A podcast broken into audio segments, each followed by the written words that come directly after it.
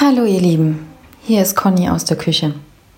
Ich melde mich bei euch, weil gerade Weihnachten ist und ähm, ja, ich überlegt habe, was ich meinen Lieben schenken soll, darf, kann, will, möchte, wie auch immer.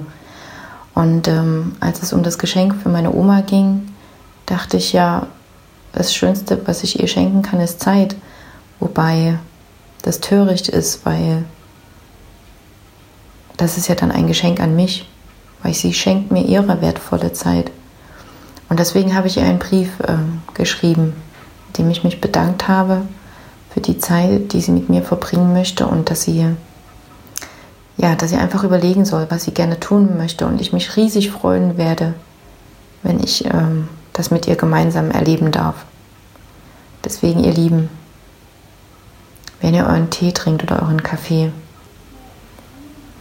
bedankt euch innerlich oder direkt bei denjenigen, die euch wichtig sind, für das, was ihr mit, den, mit diesen Menschen teilen dürft und empfangen dürft und geben dürft.